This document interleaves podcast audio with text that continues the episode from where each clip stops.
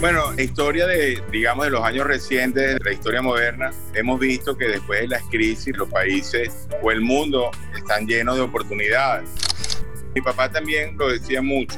Era una persona que tomaba las decisiones sin prisa pero sin pausa. No le gustaba tanta burocracia él viene de una familia muy humilde, de una familia de 10 hermanos que vivían en una casa de dos habitaciones. Y él siempre fue muy agradecido con Venezuela porque a él le dio la oportunidad, él estudió en la escuela, en, el, después estudió en el Liceo Andrés Bello y después tuvo la oportunidad de graduarse en la Universidad Central de Venezuela como ingeniero civil.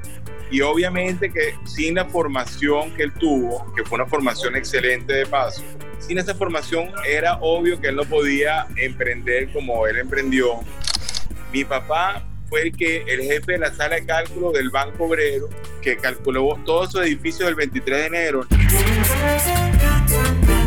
A ver si nos entendemos. Con Álvaro Pérez Catar.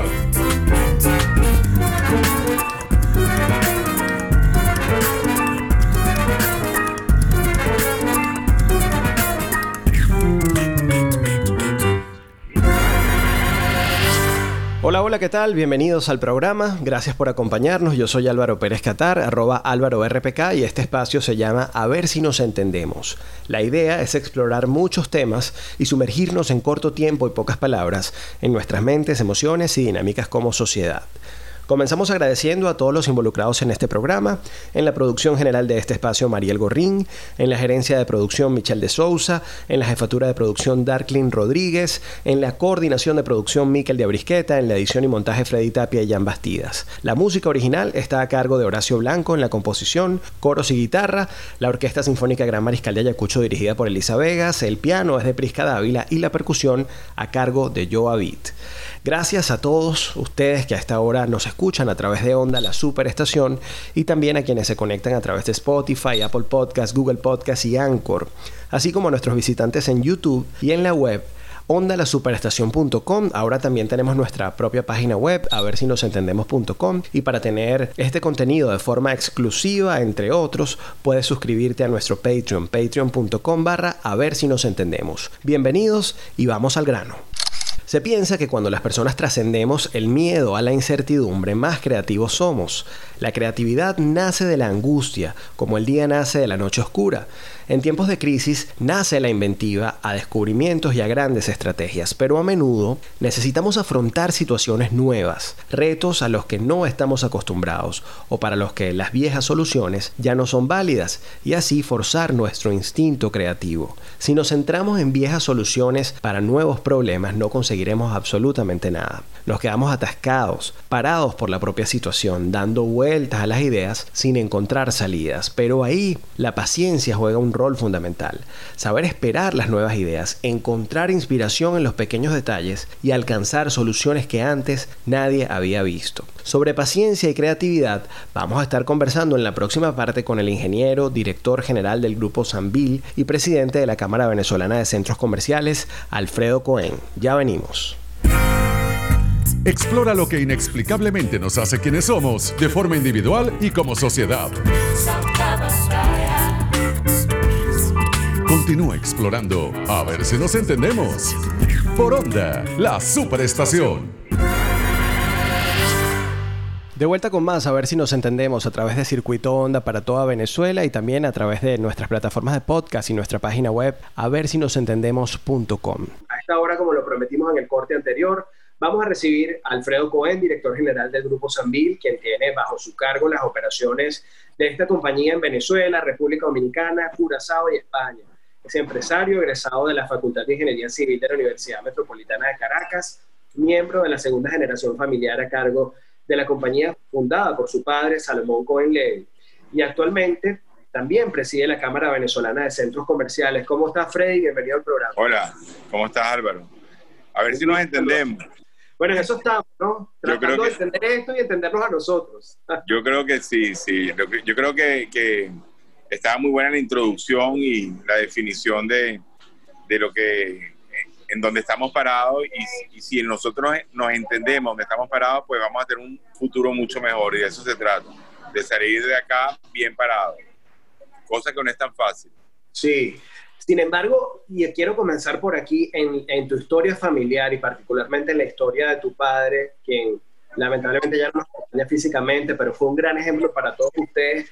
Hay diferentes momentos de crisis que él convirtió en oportunidad y puedo decir que, es parte como del legado que acompaña, ¿no? certeza de que en las crisis igual se encuentran oportunidades y es posible alcanzar este propósito, ¿no? Bueno, la historia de, de digamos, de los años recientes de la, de la, historia moderna, hemos visto que después de las crisis, pues los países o el mundo están llenos de oportunidades. Y de esta crisis que, que fue fuerte y fue muy sorpresiva, pues hay que buscar las oportunidades. Mi papá también lo decía mucho. Decía, era una persona que tomaba las decisiones, o sea, sin prisa, pero sin pausa. O sea, había que tomar decisiones. No le gustaba tanta burocracia, pero tampoco se desbocaba cuando yo iba a tomar una decisión importante en la empresa. Él viene de una familia muy humilde, de una familia de 10 hermanos que, que, vivían en San José, en la parroquia San José de Caracas, en una casa de dos habitaciones.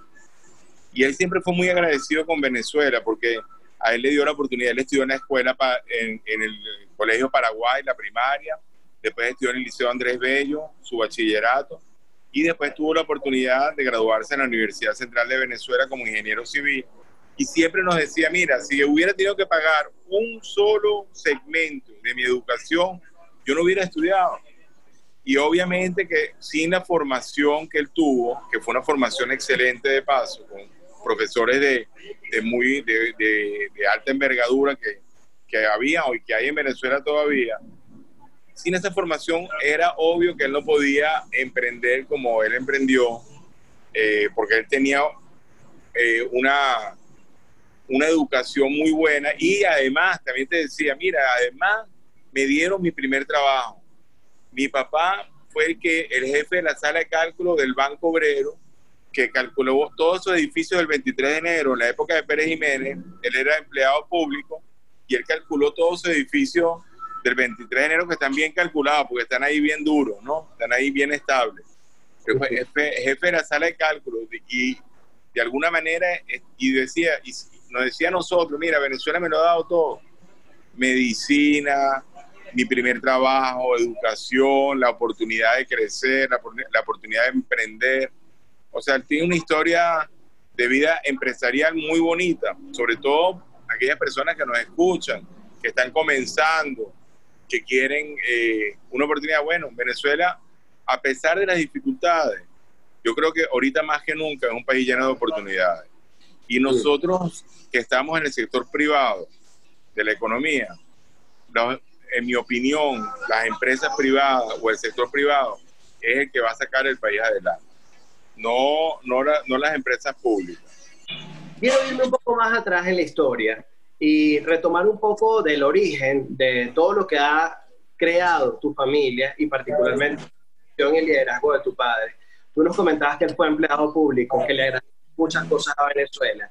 Pero hay algo también interesante y es que mucha gente conoce a la familia Cohen por el legado que hay detrás de los centros comerciales. Sin embargo, empezó la constructora Sanvil haciendo residencias y otro tipo de edificaciones que constituyen en gran medida el patrimonio arquitectónico de la ciudad de Caracas y otros lugares. ¿Y ¿Cuáles son esos edificios que desde tu perspectiva son los más emblemáticos que llegaron a construirse? Sí, sí. Mira, a principios de la década de los años 60 se creó una ley muy importante en Venezuela que marcó una diferencia en la construcción de vivienda, que fue la ley de propiedad horizontal. En la época ya de, Rómulo Betancourt, que fue en el año 62, por ahí, cuando ya mi papá apenas la empresa era nueva, entonces, eh, la ley de propiedad horizontal permitía que la gente pudiera comprar en una sola edificación varios apartamentos, ¿verdad? Entonces, de esa manera, mi papá comenzó a construir mucho en la Candelaria, en el centro de Caracas. Hizo primero unas fábricas y después eh, en, el, en, el, cementerio, en otras zonas de Caracas, en el Llanito.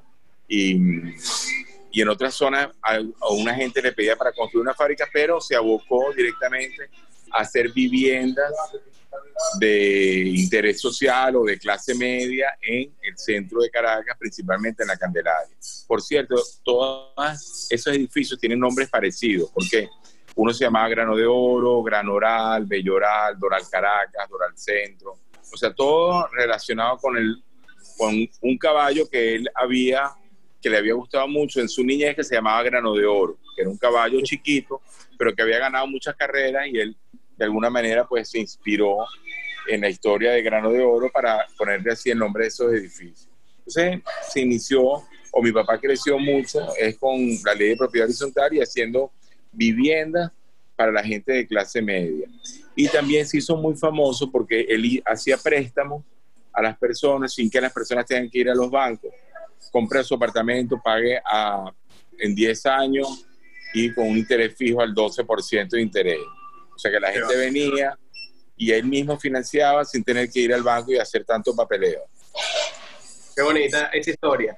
Ahora, hay mucho lo que nos saltamos, ¿no? El tiempo en, radio es corto, pero luego vino, para resumir un poco esa parte de esa historia, el boom de los centros comerciales, siendo Sanville pionero en su momento, sobre todo porque era considerado el centro comercial más grande de América Latina. Y y esto viene de alguna manera a cambiar, incluso la dinámica familiar, quizá el negocio se convirtió en los centros comerciales, ¿no? Sí, bueno, claro, nosotros a principios de la década de los 90 construimos el Centro Lido, que llamábamos el Centro Lido, el centro de todo, que tenía un poquito de comercio, un hotel y muchas oficinas. Y entonces, eh, cuando hicimos el Centro Lido, la gente ahí no abría los domingos, no abrían al mediodía, no habrían los sábados y ya la tendencia de centros comerciales a nivel mundial, en Sudamérica y en todas partes del mundo, era abrir todos los días, el primero de mayo, el Día del Trabajador, el 24 de julio, o sea, las fiestas, en los días festivos, que justamente la gente puede ir a los centros comerciales, en esa época en Venezuela estaban cerrados. Entonces yo creo que la innovación del Zambín no fue nada más su tamaño, sino también la manera como se operaba el centro comercial que nosotros abríamos horarios tendidos, que teníamos eventos y, eh, creamos una oficina de mercadeo. Y, bueno, tú sabes que hay una cantidad de eventos que en el Zambil no es nada más un sitio de compra, sino un sitio de, entretenimiento y de servicio. Y, y, yo creo que hoy en día se puede comprobar por el éxito que han tenido otras grandes infraestructuras que hay en Venezuela, pero que cuentan con esa misma visión. Eh, recuerdo que dentro de las normativas, por ejemplo, estaba que todas las tiendas abren y cierran a una misma hora, que vas al centro comercial y te encuentras una, una cerrada. Horarios extendidos, horarios extendidos. Claro, bueno, de eso y de esas claves del éxito, de lo que fue el boom de los centros comerciales, pero también de las crisis que vinieron después, me gustaría que conversáramos en la próxima mucho más. Estamos con Alfredo Cohen, director general de Sanvil, del grupo Sanvil, que tiene bajo su cargo operaciones en Venezuela, República Dominicana, Estado de España. Y también actualmente preside la Cámara Venezolana de Centros Comerciales. Ya venimos. Sorprenderse, extrañarse, es comenzar a entender. A ver si nos entendemos. Con Álvaro Pérez Catar. Continuamos. A ver si nos entendemos a través de Circuito Onda para toda Venezuela y también a plataformas de podcast y nuestra página web, a ver si nos entendemos. Hoy con Alfredo Cohen, director general del Grupo Sanvil. Eh, Freddy, hablábamos en el corte pasado con relación a, al boom de los centros comerciales y me gustaría darme un breve paseo por una de las crisis más conocidas por los venezolanos que atravesó el Grupo Sanvil y tiene que ver con lo que fue la del San La Candelaria, una zona donde tu familia tiene una gran tradición de trabajo y de años. Este centro comercial fue expropiado y tenía en teoría un propósito de reutilización del espacio. Pero quisiera preguntarte puntualmente, ¿esto de alguna manera está pensándose o considerándose la posibilidad de ser devuelto? ¿En qué condición quedó esto que pasó y que de alguna manera marcó un hito en la dinámica social y lo que se esperaba que ocurriera con la construcción? Bueno, nosotros no, primero y principal nos extrañó mucho la expropiación del Semilla Candelaria, siendo un centro comercial que iba a atender una zona muy densa de Caracas, iba a ser el segundo Sambil en Caracas, en el centro de Caracas, donde nosotros nos desarrollamos por muchos años y iba a brindar esparcimiento. Justamente la gente que vive por la Candelaria y por el centro se traslada todos los días al Sambil de Chacao. Y el hecho de tener una sede de nuestra empresa ahí en la Candelaria, pues iba a traer muchos beneficios al sector, estacionar 2.500 puestos de estacionamiento, eh, salas de cine, eh, bueno, como el Sambil que ustedes conocen. Ahora, nosotros, eh, eso tú lo llamas expropiación, se llamó expropiación, fue un anuncio de expropiación, pero la expropiación nunca se dio como tal. Pero la expropiación se da cuando el gobierno te paga el bien y eso nunca fue pagado. Entonces nosotros siempre tenemos la esperanza de recuperar ese Sambil. Ahí recuerdo que hay 110 pequeños y medianos comerciantes que nos dieron un momento dinero para reservar su local ahí y están a la espera, a pesar de que han pasado ya más, un poquito más de 10 años. Y, que el Sambil sea un hospital o que sea un colegio, eso no, no, no está diseñado para eso. O sea, tiene 6 metros de altura, no tiene ventana, o sea, está diseñado para ser un centro comercial. Y yo pienso que eso le va a dar mucha eh, plusvalía y le va a dar mucho servicio a toda la gente que viene el oeste de Caracas, que no tienen que trasladarse hasta el este para comprar algo, para ir a un cine, para ir.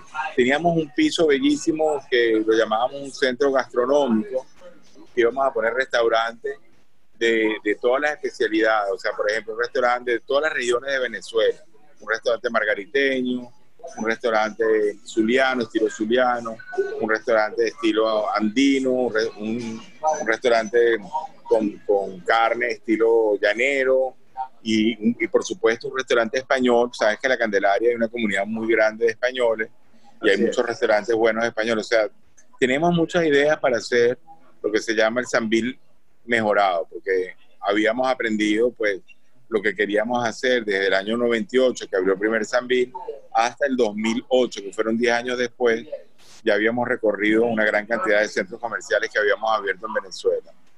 Y ahora quisiera eh, eh, pararme justamente porque a pesar de esa situación que quedó inconclusa, todavía pudiera escribirse una página alrededor de ese Sambil. Ustedes han persistido en la idea de invertir en Venezuela, de hecho abrieron hace poco otro centro comercial en la misma pero además había una cantidad de proyectos en el país. Recuerdo que en una entrevista que hicimos hace como dos años, tú me contabas que había las intenciones de abrir un Sambil en Mérida o en diferentes ciudades del país. Estos proyectos persisten.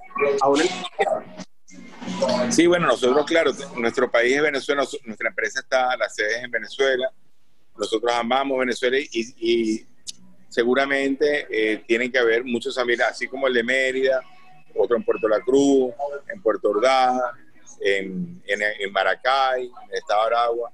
Pero obviamente para nosotros es muy difícil convencer a nuestra junta directiva de seguir emprendiendo con centros comerciales en toda Venezuela si no resolvemos el tema de la Candelaria.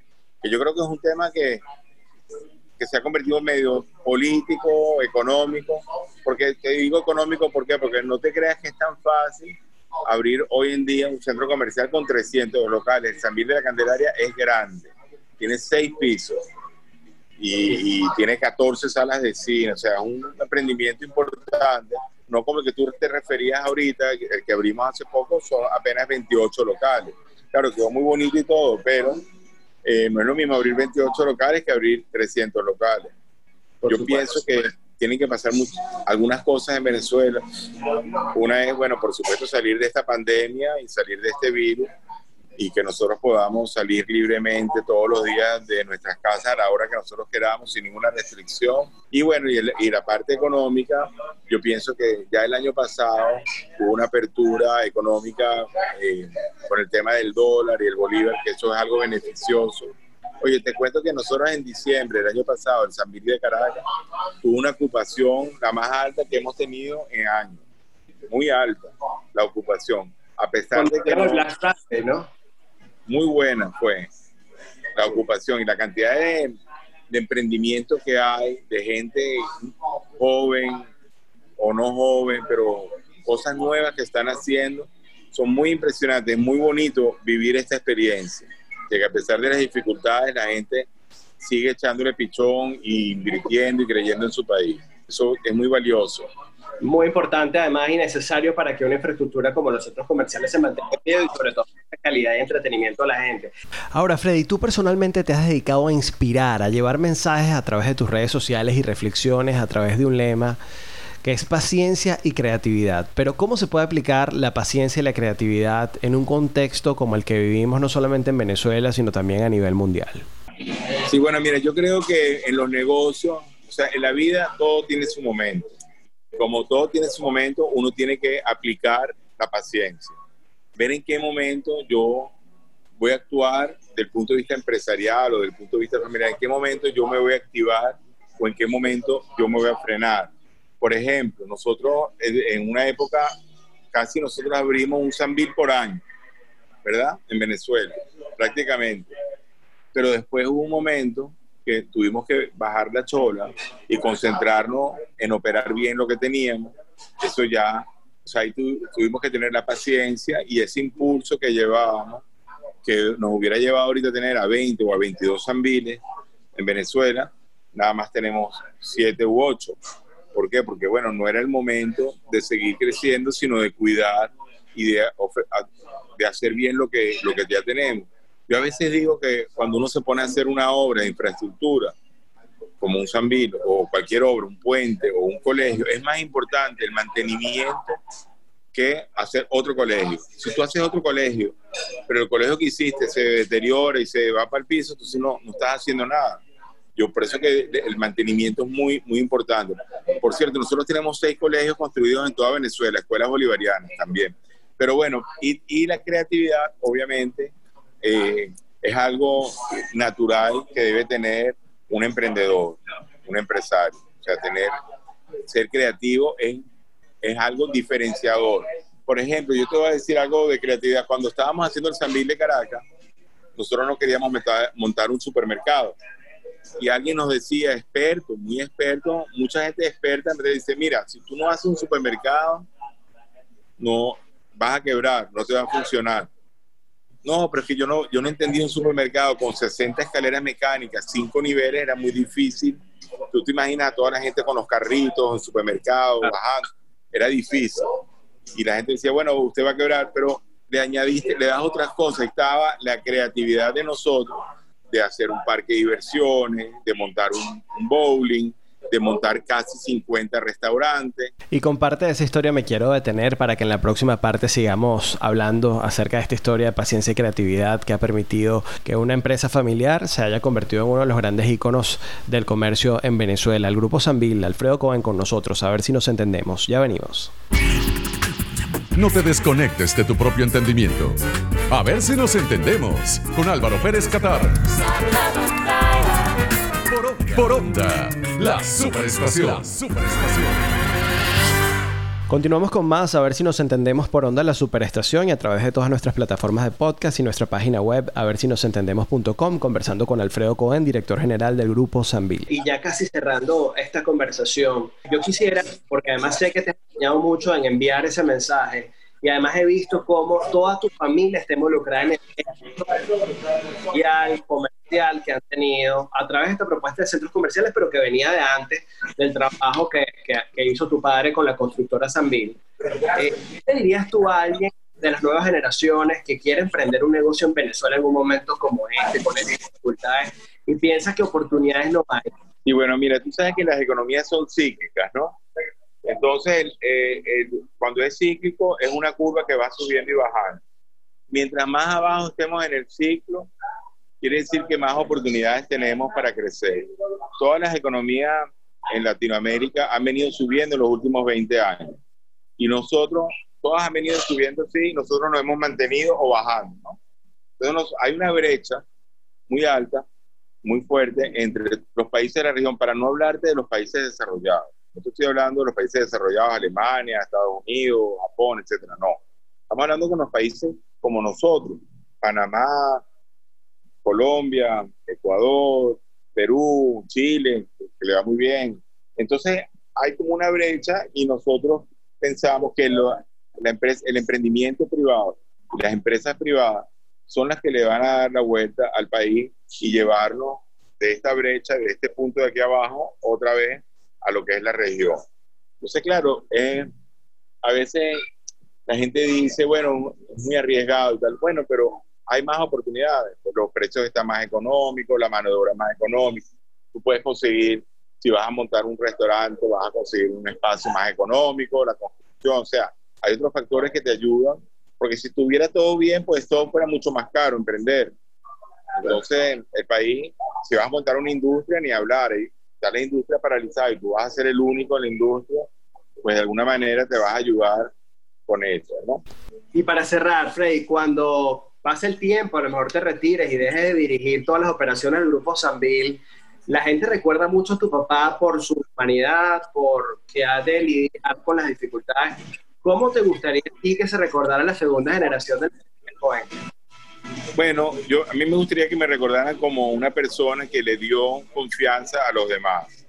O sea, yo creo que, que la manera que tú puedas vivir de una manera feliz es poder crear, poder hacer las cosas, pero también saber delegar. No pensar de que tú lo vas a poder hacer todo solo, sino que hagas un buen equipo de trabajo. Y cuando tú confías en los demás, en su trabajo y en el cariño que le ponen, pues de alguna manera tú vas a lograr el éxito y vas a poder transgredir, hacer otras cosas que quieras hacer, sabiendo de que lo que, lo que, lo que tú hubieras hecho se está haciendo sin que tú estés ahí. O sea, mantener los pies en la tierra, tratar de ser eh, muy comunicativo. Fíjate tú, en esta etapa que, que estoy, de, que me comunico, yo creé también con mi familia, pero creé yo la cabecé con la Cámara de Centros Comerciales, la fundamos antes de que abriera el Zambí. Y esa era la necesidad que yo tenía de que la gente supiera cómo es el tema de los centros comerciales que ya Venezuela venía, tenía, pero se estaban operando de una manera muy equivocada. Cerraban, como hablamos al principio, cerraban los domingos, eh, cerraban a las 6 de la tarde. Y esa necesidad de poder compartir estas experiencias con mis colegas, que son mi competencia, los dueños del recreo, los dueños del tolón, los dueños del del centro comercial líder y los, dueños de todos los centros comerciales en Venezuela son mis amigos, son mi competencia, pero a la vez somos amigos. Yo creo que aquí hay para todo, no tenemos por qué eh, cerrarnos y trabajar de una manera eh, muy personal, sino ser, ser más expresivo, ser más... De esa manera yo pienso que se desarrolla un país. Y eso es lo que yo quisiera dejar. Gracias, Frey, por esta llamada, por este contacto y por esta entrevista. Un fuerte abrazo para ti. Y... No, así Álvaro también, porque Álvaro también nos ayudaste con una campaña llena de creatividad, bañada de creatividad hace unos años atrás y una campaña que no se me olvida porque de alguna manera eh, ahí se demuestra la creatividad, pero también se demuestra el amor que nosotros tenemos por Venezuela y, y, cabe, y mientras Venezuela está, cuando Venezuela está peor, pues todavía la campaña se hace más poderosa y es más fuerte. Nuestro amor por Venezuela no, no lo podemos dejar. Venezuela todavía tiene muchas cosas que nosotros le debemos. Debemos hacer todavía muchas cosas por Venezuela. Entonces, por eso que es tan importante. Esa campaña que hicimos se llamó Aquí no se habla mal de Venezuela, se desarrolló en el año 2015 y la verdad es que fue una experiencia muy bonita porque no solamente sino el grupo Sanvil, sino muchos de los más grandes centros comerciales del país a elevar la voz por enaltecer nuestra autoestima como país y sobre todo por tomar responsabilidad ante el futuro nuestro, que al final el futuro de nuestro país es el de todos nosotros. Súper agradecido nuevamente, Frey, por esta conversación tan interesante. Hacemos una pausa y al regreso continuamos con más, a ver si nos entendemos por onda la superestación y todas nuestras plataformas de podcast. Ya venimos. Explora lo que inexplicablemente nos hace quienes somos, de forma individual y como sociedad. Continúa explorando, a ver si nos entendemos. Por onda, la superestación. De vuelta con más, a ver si nos entendemos y para cerrar quiero compartir con ustedes tres formas de cultivar la paciencia y con ella la creatividad. Número uno, identificar elementos que habitualmente te generan más impaciencia. ¿Qué personas o qué situaciones hacen que te impacientes? Que actúes de forma impulsiva y reactiva sin pensar. Quizás puedes decidir tomártelo de otra forma sin dejarte arrastrar por la corriente. Número 2, identificar tus objetivos y priorizar. Esto está muy vinculado a la gestión del tiempo. Cuando no tenemos claros los objetivos, es probable que dediquemos tiempo a cosas que no nos aportan valor realmente y en cambio dejemos de hacer otras que nos aportarían muchísimo más. Número 3. Pregúntate en qué te es útil correr y estar haciendo cosas constantemente y si puedes dejar de hacer algo. Es normal que haya periodos en la vida que haya que hacerlo así, pero no siempre. Con frecuencia hacemos listas de cosas que tenemos o que queremos hacer. Pero y si además hacemos una lista de cosas que podemos dejar de hacer o delegar, de esa manera tal vez se incremente nuestra paciencia hacia las dificultades o hacia la vida, abandonando un poco las cargas. Así llegamos al final de esta edición de A ver si nos entendemos. Yo soy Álvaro Pérez Catar en Twitter e Instagram, arroba Álvaro RPK y en la web álvarorpk.com. También el programa tiene su nueva página web, a ver si nos entendemos.com. Será hasta una próxima edición. Pórtense regular y cuídense mucho.